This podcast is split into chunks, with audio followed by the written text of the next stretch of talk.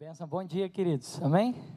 Agora dá para dar um bom dia sem, sem máscara, né? A maioria de nós dá para dar aquela olhadinha para o lado, dar aquele sorriso bonito. Mas eu quero dar um recado para você que está de máscara aqui nessa manhã. Algumas pessoas estão, não se sinta constrangido, não se sinta constrangida. É isso mesmo. O momento que a gente está vivendo é um momento diferente. Então, você vai entender o seu contexto, sua família, seu momento, e a gente vai caminhar de uma certa forma nesse novo normal aí, todo mundo aprendendo a, a, a viver essa nova vida, né? Graças a Deus. Bom dia para você. É, nós tivemos uma manhã muito abençoada no culto das nove, presença do Senhor como agora. Quem já está sentindo a presença do Senhor aqui, diga amém. Amém. amém. Deus está aqui, queridos. Glória a Deus por isso. Eu queria te pedir para prestar bastante atenção no que a gente vai falar. Tem momentos que a gente fala muita coisa alegre, descontraída, e tem aqueles momentos um pouco mais sérios, um pouco mais doutrinários. Eu, eu creio que o Senhor separou essa manhã para que a gente saia daqui com alguns conceitos um pouco mais fundamentados. E eu queria convidar você a, a ficar muito atento, muito atenta nesses próximos minutos. Tenho certeza de que Deus está nesse lugar. Não sei o que te trouxe aqui, não sei se você veio porque é membro da igreja, não sei se você veio a convite de alguém, não sei se é a sua primeira vez, se você nem acredita muito em Jesus, essa história toda, mas eu sei que Jesus está aqui, Ele está nesse lugar. Então eu quero convidar você a prestar bastante atenção no que a gente está vivendo. É tão bom adorar o Senhor com música, cantar, adorar. E agora eu quero convidar você a mergulhar em uma palavra de Deus para mim e para você. Eu espero que, realmente espero, que o que eu vou falar aqui nessa manhã não seja nenhuma novidade. Aliás, eu tenho muito medo de novidade. Quando, principalmente no púlpito, quando vem muita novidade, olha alguma coisa que você nunca ouviu, eu tenho medo disso. Porque a Bíblia que eu leio mostra que o mistério que esteve oculto já foi revelado para todo mundo. Todo mundo tem acesso a isso.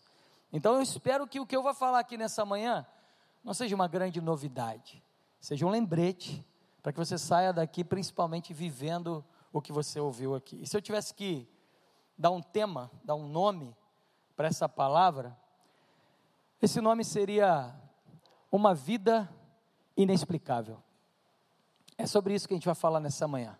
Uma vida inexplicável. Esse é o nosso alvo, é o alvo da caminhada cristã. É a gente ter uma vida que pessoas tenham dificuldade de explicar que tipo de vida é esse. E é simples, é simples. Eu tenho três objetivos aqui. O Senhor eu não sei quantos ele tem, mas eu tenho três. Eu queria trazer uma característica de pessoas que têm uma vida inexplicável. Eu queria, em segundo lugar, mostrar para você que estilo de vida é esse. E que consequências esse estilo de vida traz para mim e para você. E em terceiro lugar, juntos, a gente entender como é que a gente vai viver esse negócio. Como vive então isso? É isso. Simples. Está todo mundo aí? Amém? Vamos, vamos junto nesse negócio? Então quero convidar você a abrir a sua Bíblia. Na primeira carta de Pedro, Pedro foi um discípulo de Jesus, alguém conheceu muito de perto Jesus. Primeira carta de Pedro, capítulo 3. Nós vamos ler a partir do versículo 8. 1 Pedro 3, versículo 8. Eu vou te pedir para deixar a sua Bíblia ou seu aplicativo aberto a gente vai voltar muito nesse texto. Então deixa ele aberto aí depois que a gente lê. Vamos lá. Diz assim: quanto ao mais, uma, uma recomendação para nós. Quanto ao mais, tenham todos o mesmo modo de pensar.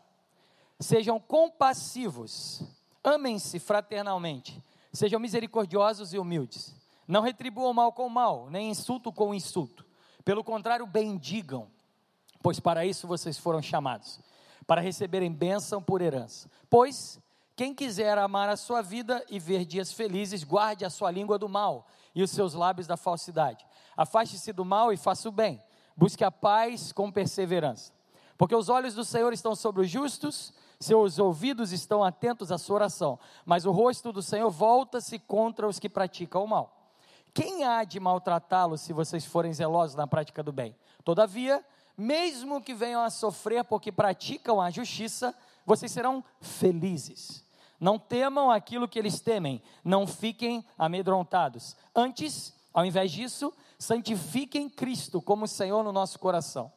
Estejam sempre preparados para responder a qualquer um que lhes pedir a razão da esperança que há em vocês. Senhor, continua falando poderosamente nessa manhã, em nome de Jesus. Amém. Bom, para essa primeira etapa, né, para o meu primeiro objetivo de trazer uma característica de alguém que tem uma vida inexplicável, eu quero, junto com esse texto, trazer uma história muito interessante para você, rápida. Quem aqui já ouviu falar, já utilizou o serviço, ou sabe um pouquinho o que, que é um negócio chamado Airbnb? Alguém aqui conhece Airbnb? Levanta a mão aí, ó. Bastante gente. Airbnb. Se você nunca ouviu falar no Airbnb, eu vou rapidamente explicar para você o que é o Airbnb. Airbnb é um site muito grande, global, de aluguel de propriedades privadas.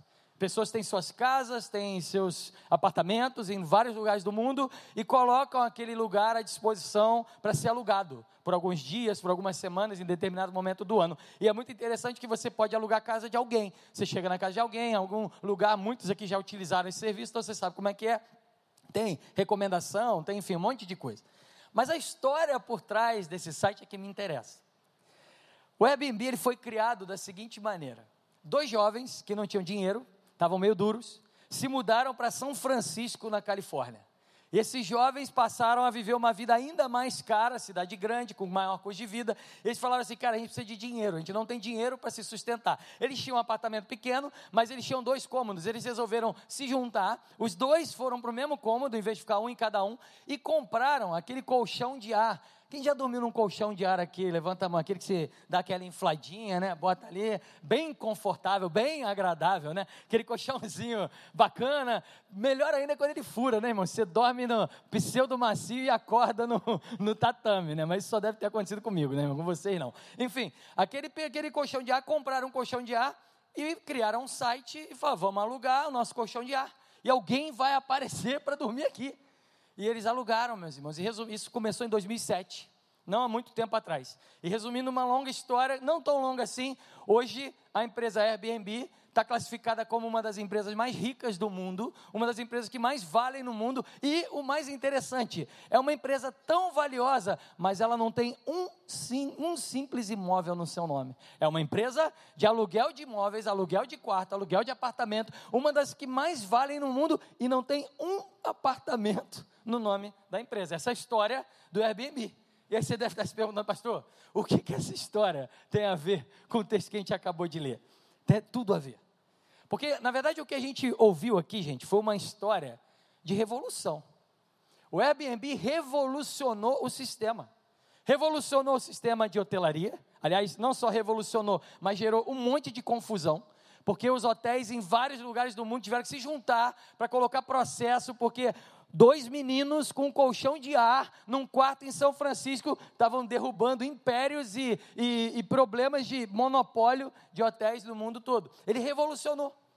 Pessoas que não tinham outra opção passaram a ter não só os hotéis, mas revolucionou a vida de pessoas que às vezes queriam ter a experiência de ir numa casa, sentir a vida de um local e não queriam ficar num quarto de hotel frio. Revolucionou a minha vida, gente, a minha vida. Eu fui missionário na França durante seis anos. E, como vocês sabem, não deveria ser assim, mas às vezes a vida de alguns missionários, dinheiro falta um pouquinho, entendeu? É aquela coisa bem apertadinha. E aí, meus irmãos, eu morava em Paris, uma das cidades mais bonitas do mundo, no centro da Europa, e não tinha dinheiro para curtir umas férias com a família. Aí eu falei, meu amor, como é que vai ser isso? A gente tem que sair, tem que passear. E aí veio o tal do Airbnb. Estava começando o Airbnb na França. Falei, amor, pronto, solução da nossa vida. A gente mora em Paris. Alguém vai querer vir aqui. A gente bota o nosso apartamento para alugar. E o dia que aparecer alguém alugando, a gente sai de férias. Mas, irmãos, eu lembro como se fosse hoje. Foi, foi o céu na terra. A gente estava sentado numa mesa. E eu falei assim, amor, vamos orar. E ó, a gente quer sair de férias. Não tem grana para sair de férias. Mas se alguém alugar, a gente vai sair. Meu irmão, eu botei o anúncio no Airbnb. Botei. 24 horas depois, tinham três pedidos para alugar meu apartamento. Eu falei, Jesus, esse negócio é, é bom demais. E a gente pulava, celebrava, e começaram nossas férias, irmão. Esse negócio acabou virando um negócio. No final das coisas, eu tinha quatro apartamentos de Airbnb administrando em Paris, virou renda para mim. Esse negócio revolucionou a minha vida. O que, que isso tem a ver? O que, que esses jovens têm a ver com o texto? Eles e o texto demonstram uma característica vital, vital, para que a gente tenha uma vida inexplicável. E essa característica é convicção. Uma revolução aconteceria se os cristãos, que se dizem cristãos, se tornarem convictos, convictas do que eles dizem que acreditam.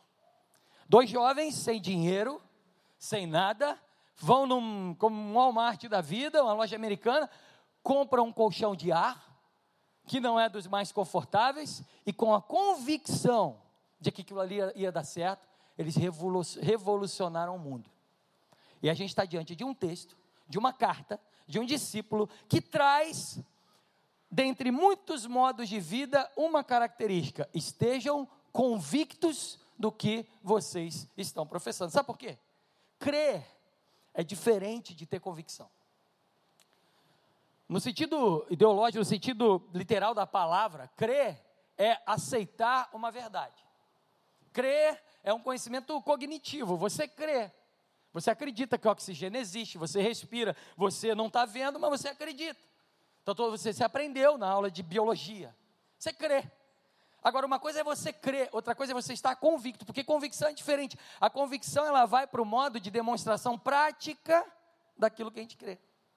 A partir do momento que eu estou convicto de uma coisa, eu passo a praticar, não é apenas, ah, eu acredito, não, eu faço porque eu sei que é isso, eu sei que vai dar certo. Convicção é uma crença colocada em prática. E Pedro, nesse texto, que a gente vai mergulhar agora, traz essa direção para a gente. De que a convicção não é apenas vir para a igreja, levantar a mão e dizer: canta minha alma, canta minha alma, que amor tão grande. Eu creio nisso. Senão você não estava levantando a mão para cantar mas é sair daqui no final do culto e viver convicto, convicta de que essa crença, ela vai se tornar uma prática na nossa vida. Isso, essa é uma característica que vai trazer uma revolução para você, para mim e para o mundo que a gente vive. Essa é uma característica de quem tem uma vida inexplicável. E agora sim, em segundo lugar, como eu falei para vocês, eu quero mergulhar no texto. Para que você entenda que estilo de vida é essa, o que que uma pessoa convicta é capaz de viver, é capaz de fazer, é capaz de influenciar no mundo. Vamos lá, vamos texto, versículo por versículo. É um desafio, nove horas da manhã, deu certo. Espero eu, em nome de Jesus, que agora dê certo também. Versículo 8. Os primeiros versículos do capítulo 3, Pedro já está trazendo um monte de, de conselho para casais, homens e mulheres. Ele vem com uma série de conselhos de quem é convicto. E aí ele continua, e aí ele abre não é para o geral, para todo mundo. Ele fala assim: olha que interessante. Quanto ao mais, tenham todos, aí não é mais marido e mulher, são todos, o mesmo modo de pensar. Sejam compassivos, amem-se fraternalmente, sejam misericordiosos e humildes. Está aqui o primeiro momento de um estilo de vida de alguém que é convicto, convicta do que ele professa crer. A compaixão. Você pode repetir essa palavra comigo? Compaixão? Compaixão. O texto usa essa palavra não à toa, porque a palavra compaixão na Bíblia, todas as vezes que ela aparece, ela não aparece como um sentimento, ela aparece como um motor que traz de um sentimento uma ação, uma atitude, um verbo. Vou dar alguns exemplos para vocês. Em Marcos, capítulo 6, Jesus está cansado e leva os seus discípulos para o outro lado do rio, e de repente ele fala para os seus discípulos descansarem, mas ele olha e de repente vê uma, uma grande multidão. Versículo 30 diz o seguinte: E Jesus tendo compaixão da multidão, como ovelhas que não têm pastor, foi lá e atendeu a cada uma delas. A compaixão na Bíblia não é um sentimento. Não é uma coisa que você simplesmente, ah, é uma emoçãozinha, não. Ela vira um verbo, ela vira uma ação. Mateus, capítulo 20, versículo 34, tem dois cegos e eles começam a gritar o nome de Jesus, as pessoas começam a afastar, não, não incomoda não, não incomoda não. Diz a Bíblia, tendo compaixão dos cegos, foi lá e fez o quê? Os curou. Marcos capítulo 1, versículo 40 diz: Jesus, tendo compaixão de um leproso, o que fez? Foi e curou. Você está entendendo a diferença? Uma coisa é você ter um sentimento, ah, que peninha. Outra coisa é você ter compaixão. A convicção nos leva a sair de um sentimento para uma ação, vira um verbo, vira agir. Eu preciso fazer alguma coisa. A maioria de nós pensa que compaixão é um sentimento. Pensa que compaixão é uma coisa ah, bacana, é bom ter compaixão. Liga a TV, vê uma notícia ruinzinha, desce aquela lagrimazinha do ladinho aqui do olho, aí enxuga para o marido não ver para a mulher não ver e vida que segue. Isso não é compaixão. Não é. compaixão é uma ação, compaixão é uma atitude. Quando Jesus teve compaixão de alguém, ele fez algo por essa pessoa. Isso muda tudo. Porque uma coisa é você crer, outra coisa é você ter convicção de que o poder do Deus que você crê continua existindo hoje, no, no ano de 2022. É, é, é diferente. E aí a tua compaixão começa a mudar as suas atitudes. Não é sentir peninha. É remar contra a correnteza. É começar agora sim a viver uma vida inexplicável. Qualquer coisa, qualquer coisa que movia o coração de Jesus se tornava palpável. Todas as vezes que o coração de Jesus se movia para alguma coisa, aquilo ali se tornava prático, aquilo ali se tornava um ato, um milagre, uma palavra, uma mudança de vida. É disso que a gente está falando aqui nessa manhã. Porque o oposto de compaixão, o oposto de compaixão, Erradamente, muitos pensam que é frieza. Não é. O oposto de compaixão não é frisar ah, que cara frio, que mulher fria, não tem nenhum pingo de compaixão. Não, não, não. O oposto de compaixão não é frieza. O oposto de compaixão é indiferença. E isso é grave. Porque indiferença é tudo o que nós não podemos ter e principalmente viver. Você sabe o que é ser indiferente? Eu vou traduzir de uma forma bem grotesca para que você entenda. Ser indiferente é o seguinte: a minha presença nesse lugar, ou nessa situação, ou aonde eu me encontro, não traz diferença alguma. Eu estar aqui ou não estar aqui dá no mesmo.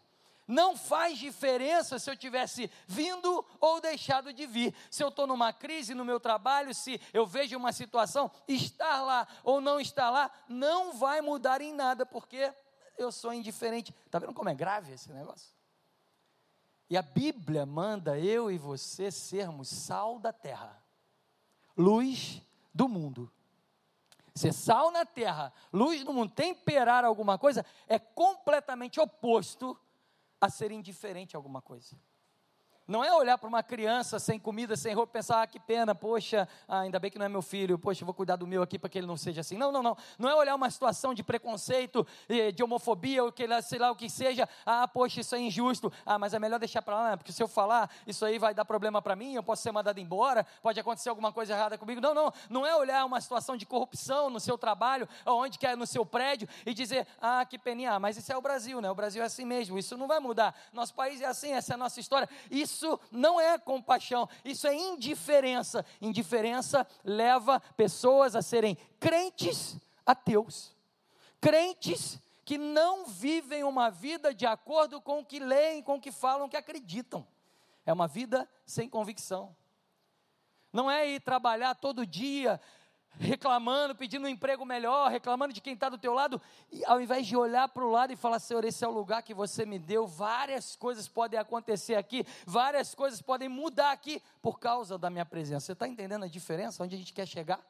Compaixão é isso. E sabe qual é o maior problema?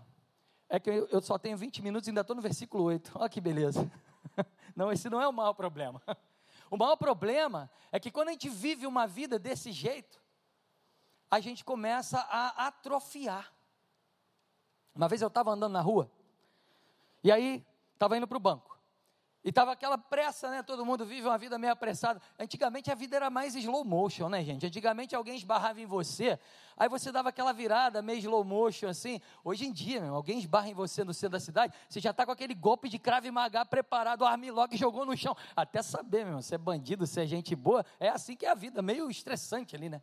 Você não quer falar com ninguém, você tá, vamos embora. E aí, meus irmãos, a gente sabe, a gente sabe quando a gente olha para as pessoas, apesar da da maior doença social que está entrando na vida do, do, do, do, planeta Terra, que é a cegueira, está aí, a gente sabe. A gente olha para alguém, sabe que vai pedir alguma coisa, sabe que vai acontecer alguma coisa. E eu andava ali, uma menina veio na minha direção, e eu falei, ela vai pedir. Aí o que, a gente faz?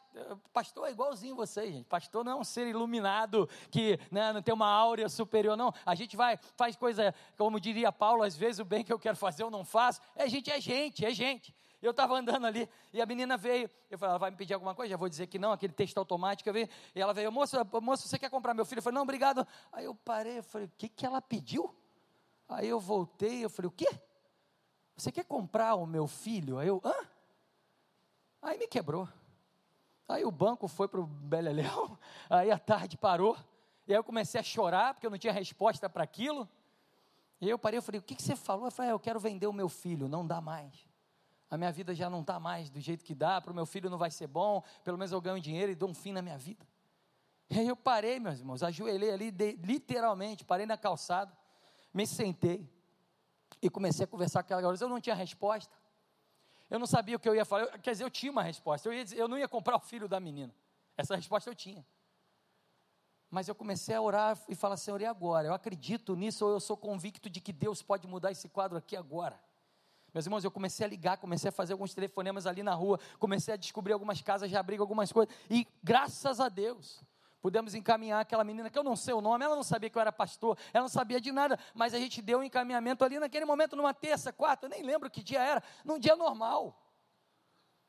Mas há uma diferença entre crer e ser convicto. Teve um dia que eu estava no bairro de Botafogo, irmão, sete horas da manhã. Eu estava dentro do meu carro, um engarrafamento. Aquele engarrafamento, você está andando ali, anda para, anda para. Daqui a pouco eu olho para o lado. Tem um, um, morador de rua. Um morador de rua bebendo água da poça que tinha chovido no dia anterior. E ele estava bebendo água. E aquilo ali me, me corroeu. Mas sabe o que me corroeu mais? Mais? Foi ver que tinha gente atrasada para o trabalho e passava por cima dele como se ele fosse a extensão da poça. E aquilo ali começou a me embrulhar meu estômago. E eu tentei parar o carro, eu joguei o carro para o lado. Falei, cara, o que, que eu vou fazer? Mas quando a gente começa a ter convicção de que o nosso Deus é um Deus real, a gente começa a olhar esses quadros e a cegueira sai dos nossos olhos. A paralisia sai dos nossos olhos e a gente começa a falar: cara, eu só tenho um colchão de ar. Eu só tenho um colchão de ar. Eu não tenho dinheiro, mas eu tenho convicção de que Deus é o Senhor para mudar essa história. É como os próprios discípulos olharam um homem na porta de um templo e falaram: Eu não tenho ouro. Eu não acho que eles sejam mentirosos. A gente às vezes até é. Às vezes a gente até é. Porque quem nunca, né, meu? Quem não tiver pecado, que atire a primeira pedra. O pastor fala e pode falar, e aí, pastor, vocês veem que pastor é gente. A gente chega, está com dinheiro no bolso e vem alguém pensando, não, não tenho não. Mentira, a gente tem. E fala que não tem. Mas eu acredito que aqueles homens ali não tinham.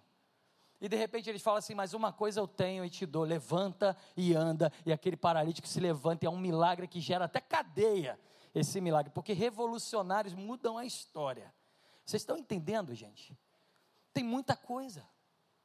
O nosso modo de amor genuíno pelas pessoas, ele tem o poder de demonstrar que nós somos filhos de Deus muito maior do que nossas doutrinas, do que a sã doutrina batista, do que a teologia, do que nossos dogmas, do que, do que religião. Porque a Bíblia diz isso, o Evangelho de João diz: olha, nós seremos conhecidos como discípulos de Jesus quando a igreja do recreio lotar de gente, amém, irmãos? É isso que diz? Não. Nós não seremos conhecidos quando tivermos o melhor louvor, isso é uma benção, isso é bom, mas nós seremos conhecidos como discípulos de, de Jesus quando amarmos uns aos outros.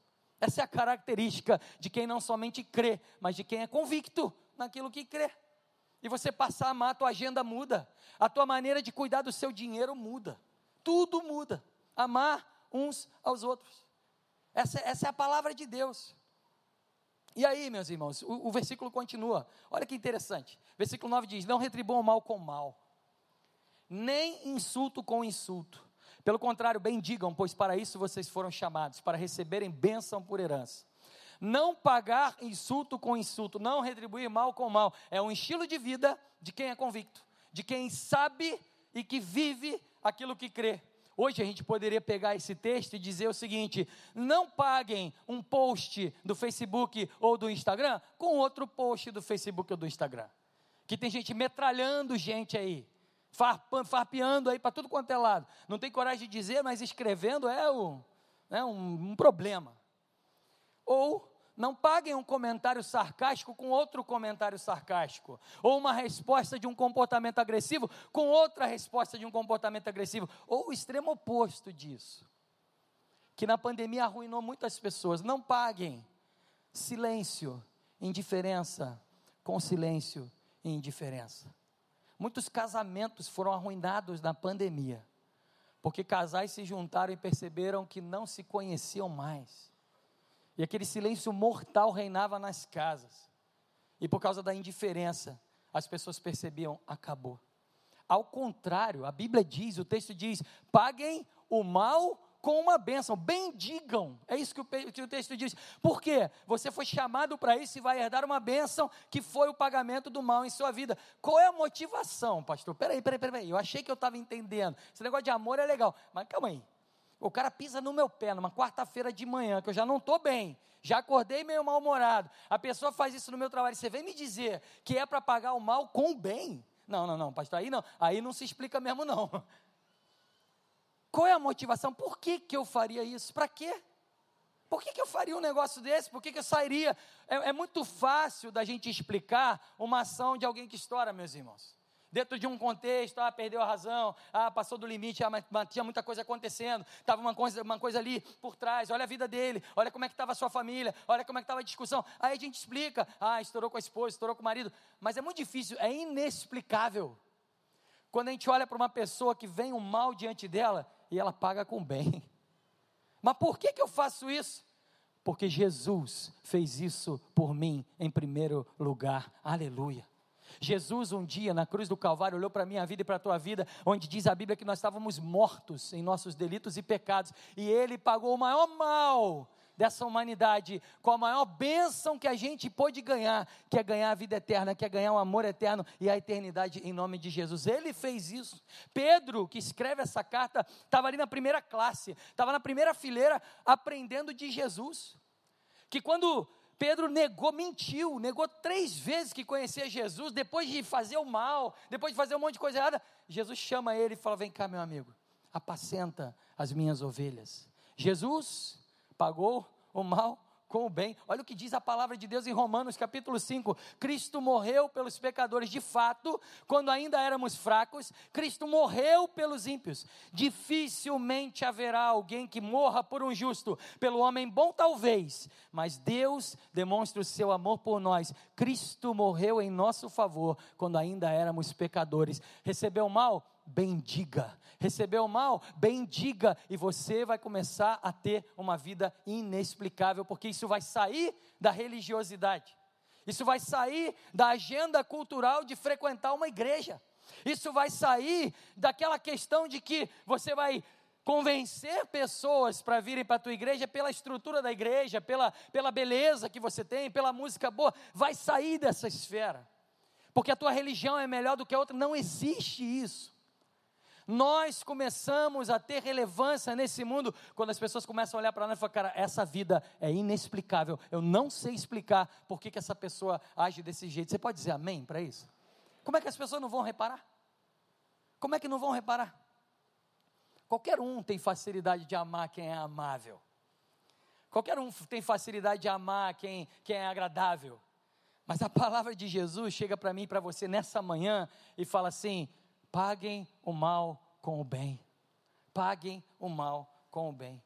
O que mais destrói os ministérios nas igrejas de hoje em dia não é falta de dinheiro, não é catástrofe, não é nada disso. Sabe o que é? Relacionamento.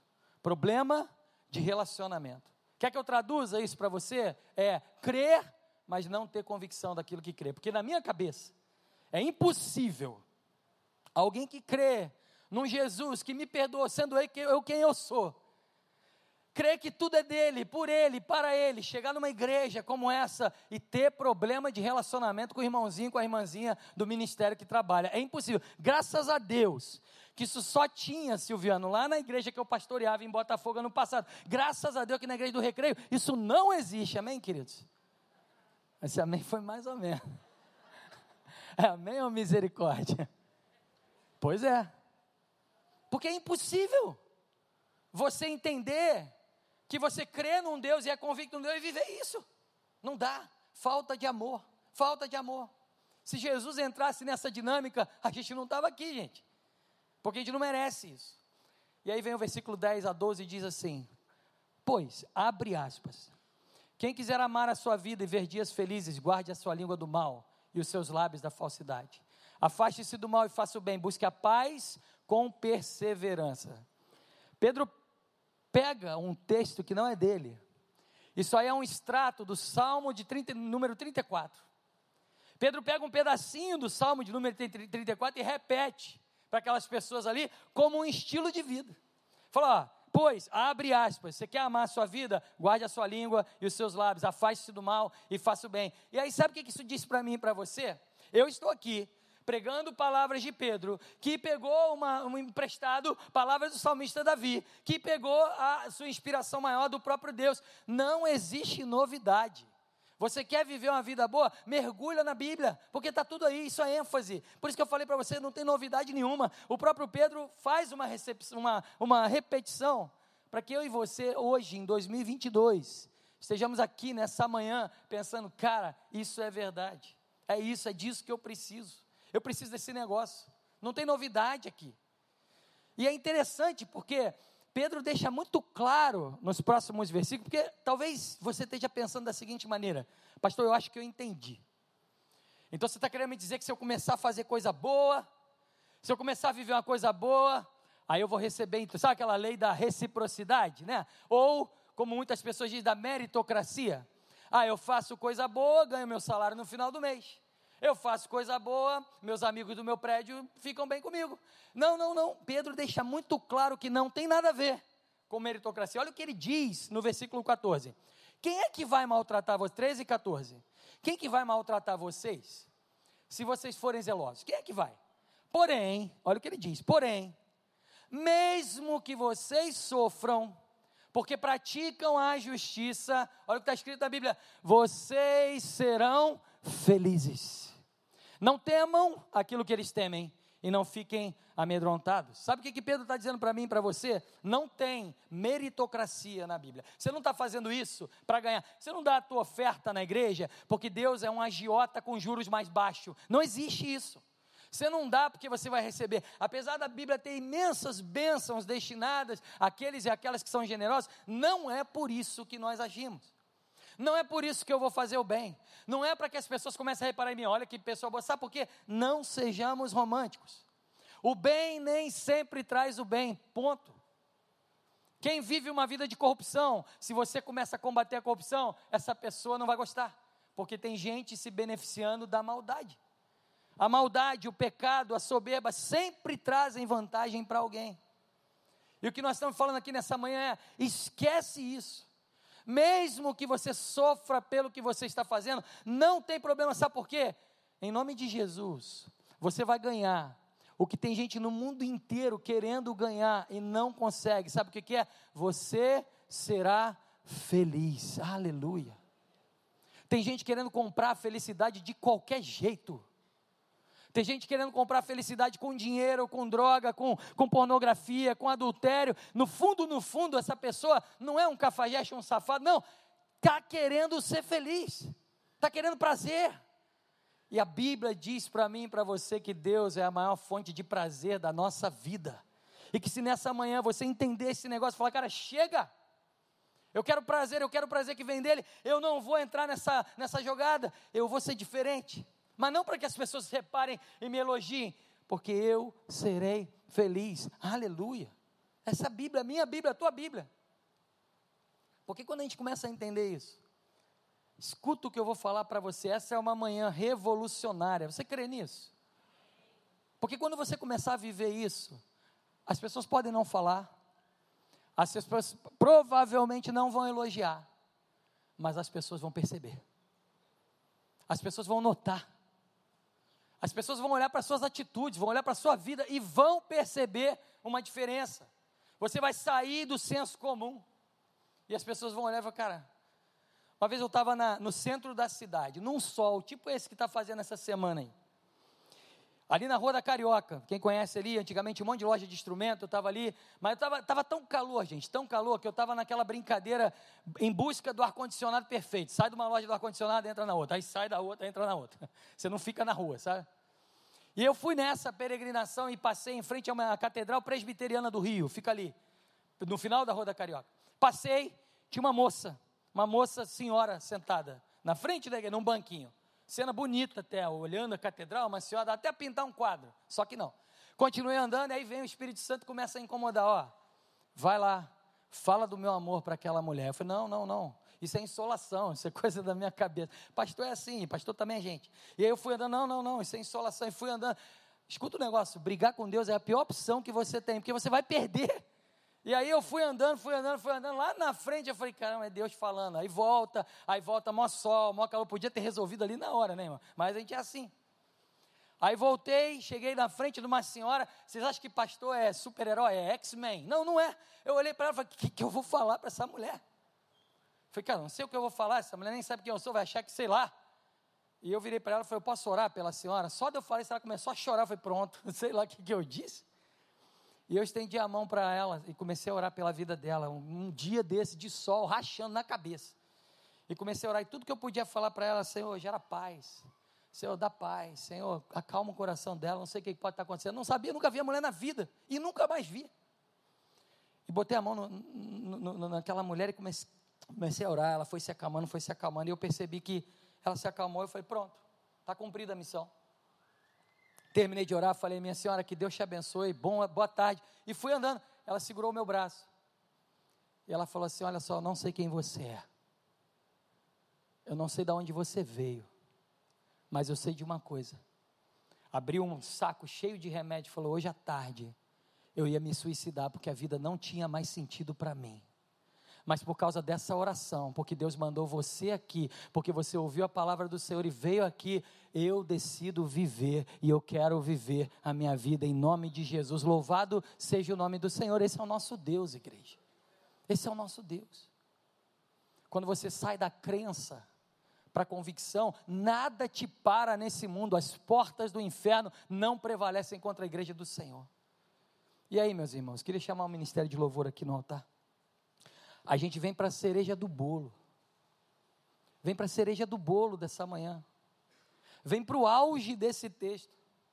Porque talvez você esteja pensando, ah, pastor, isso é bonito de ouvir, mas é impossível.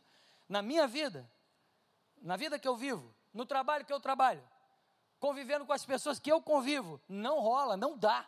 Não dá para fazer isso daí, porque depois da manhã eu sei que quando eu vi eu já fiz, quando eu vi eu já falei. Não dá. Pois é, está aqui a chave.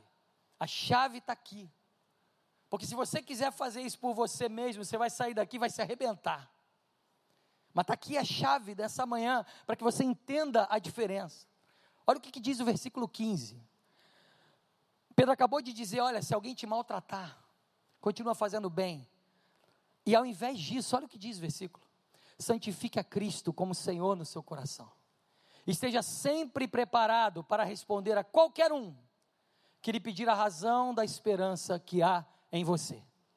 E eu quero, dizem, né, o pessoal dizia que pegava o disco da Xuxa, aí rodava ao contrário o disco da Xuxa, aí via um monte de coisa esquisita, né? O diabo, não sei o quê, papapá, todo mundo dizia isso, né? A Bíblia é tão legal que se você olhar ela ao contrário, dá certo também. Então assim, eu vou pegar esse texto e vamos entender ele ao contrário. Ao contrário, vamos começar pelo final. Estejam sempre preparados para responder a qualquer um que lhes pedir a razão da esperança que há em você. Estejam sempre preparados para entender que se vocês começarem a viver uma vida inexplicável, por mais que ela pareça ser estranha, por mais que ela pareça ser incompreendida por muitas pessoas, por mais que ela gere até revolta em alguns, as pessoas vão reparar você.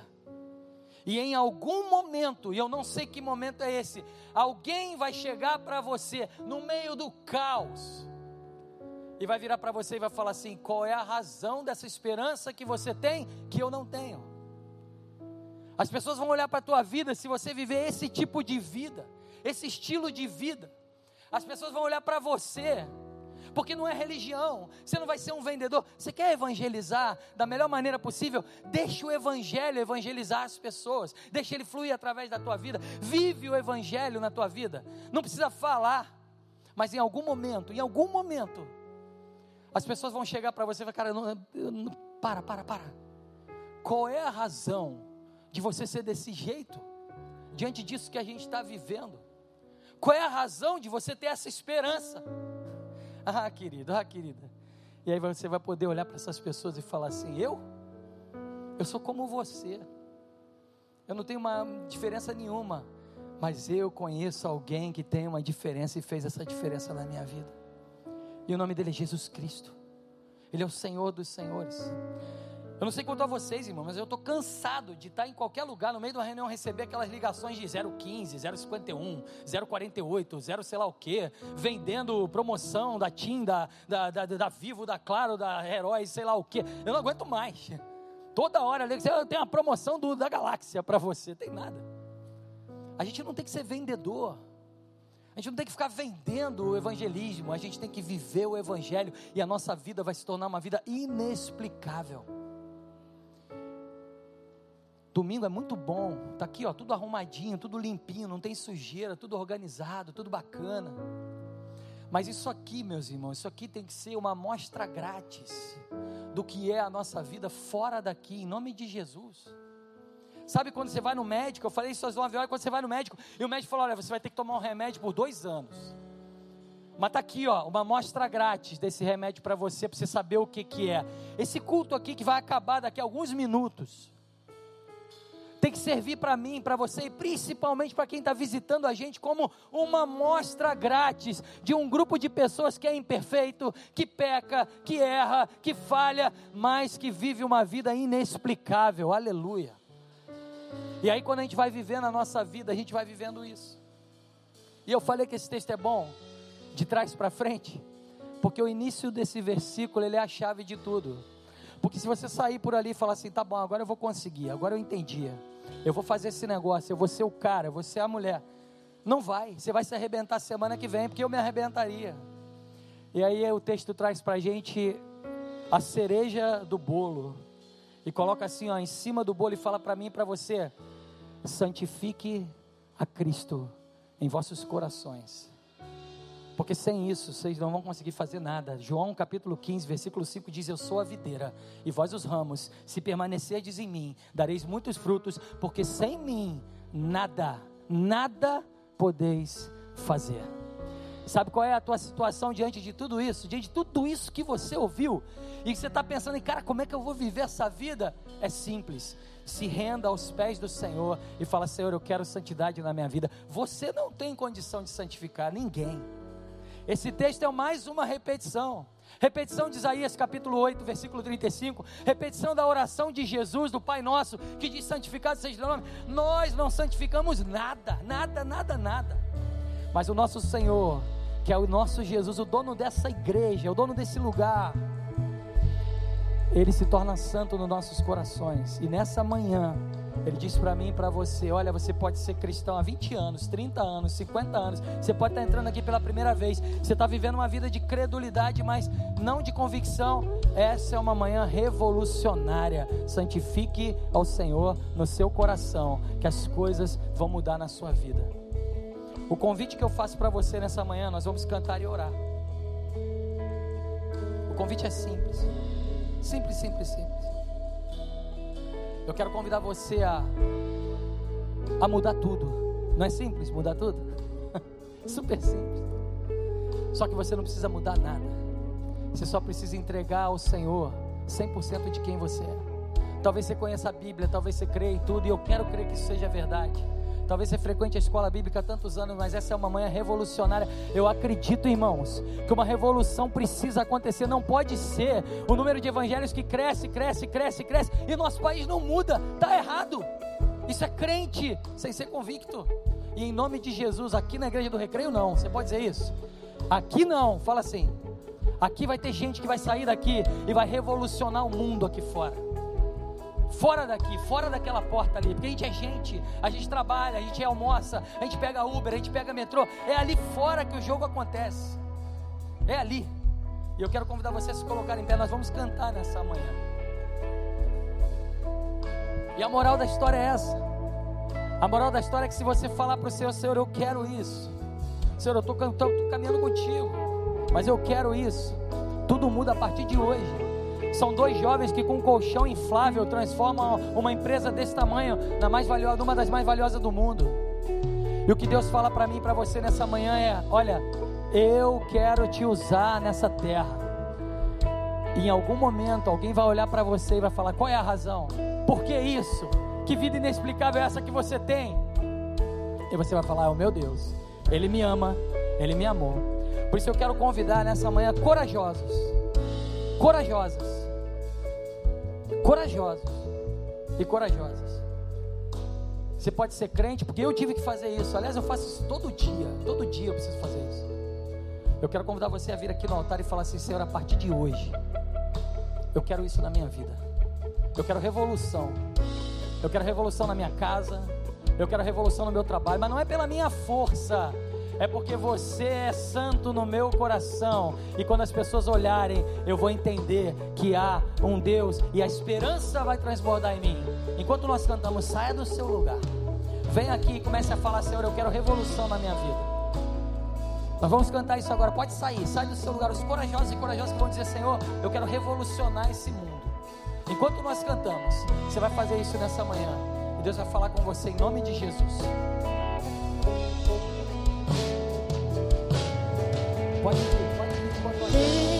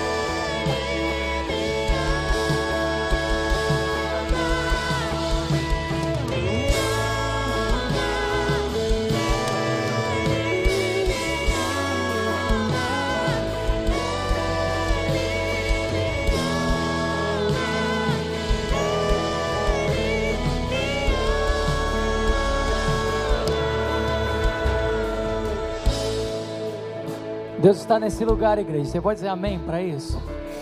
É uma manhã de revolucionários, revolucionárias. É uma manhã da gente sair daqui e entender que o Senhor é o Senhor das nossas vidas. É o Senhor da nossa casa, é o Senhor que vai nos dar um estilo de vida inexplicável. E que pessoas vão olhar para nós em algum momento da vida e vão dizer: qual é a razão da esperança que há em você? Comece a orar, comece a clamar ao Senhor nessa manhã. Comece a clamar a Jesus e falar: Senhor, eu quero isso. Eu quero isso na minha vida. Você tem direito de ser feliz, tem direito de ser, de ter uma vida cheia de prazer. Santifique o Senhor na tua vida. E as pessoas vão reparar uma vida inexplicável. Senhor, em nome de Jesus, nós oramos aqui nessa manhã. Oramos por uma revolução, Jesus. Oramos, Senhor, por um grupo de revolucionários. Oramos por pessoas que vão sair de uma religiosidade, vão sair de um cristianismo quase ateu, Senhor. Um cristianismo que diz que acredita, mas não faz nada. Senhor, em nome de Jesus, enche, enche essas pessoas de compaixão. Começa a gerar compaixão no coração delas. Começa, Senhor, a gerar, Senhor, ação, atitude, Jesus. Oh Deus, como Pedro nos ensina nessa carta, oh Deus, que nós possamos, ao invés de retribuir o mal com o mal, bem dizer, bem dizer, bem dizer pessoas. Deus, em nome de Jesus, vem Senhor, vem Senhor, vem agora, Pai. Senhor, eu quero orar por trabalhos nessa manhã. Talvez você esteja reclamando do teu trabalho. E o que Deus fala com você nessa manhã é: esse é o maior campo missionário que você tem no dia, no dia na semana, nesse mês. Talvez você esteja com a cegueira de não enxergar isso. Eu quero orar para que Deus abra os seus olhos nessa manhã. Deus, em nome de Jesus. Deus, não há, não há necessidade, Senhor, de mais pastores, mais isso, mais aquilo. Deus, nós queremos homens e mulheres, aqueles que têm transtornado o mundo, Senhor. Oh Deus, que se aproximem de nós, que venham na cidade do Rio de Janeiro. Deus, em nome de Jesus, invade agora, Senhor, os trabalhos, as empresas. Oh Deus, as, oh Deus, todos os ambientes, Senhor, todos os setores.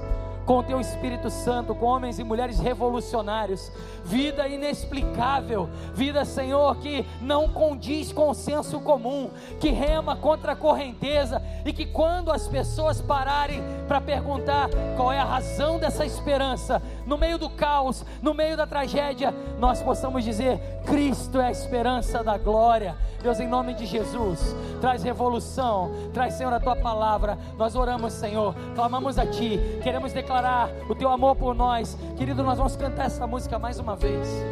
Você vai se levantar daqui, você que está no seu lugar, você vai terminar esse culto cantando isso. Um preço muito alto já foi pago, você não precisa fazer nada, aleluia.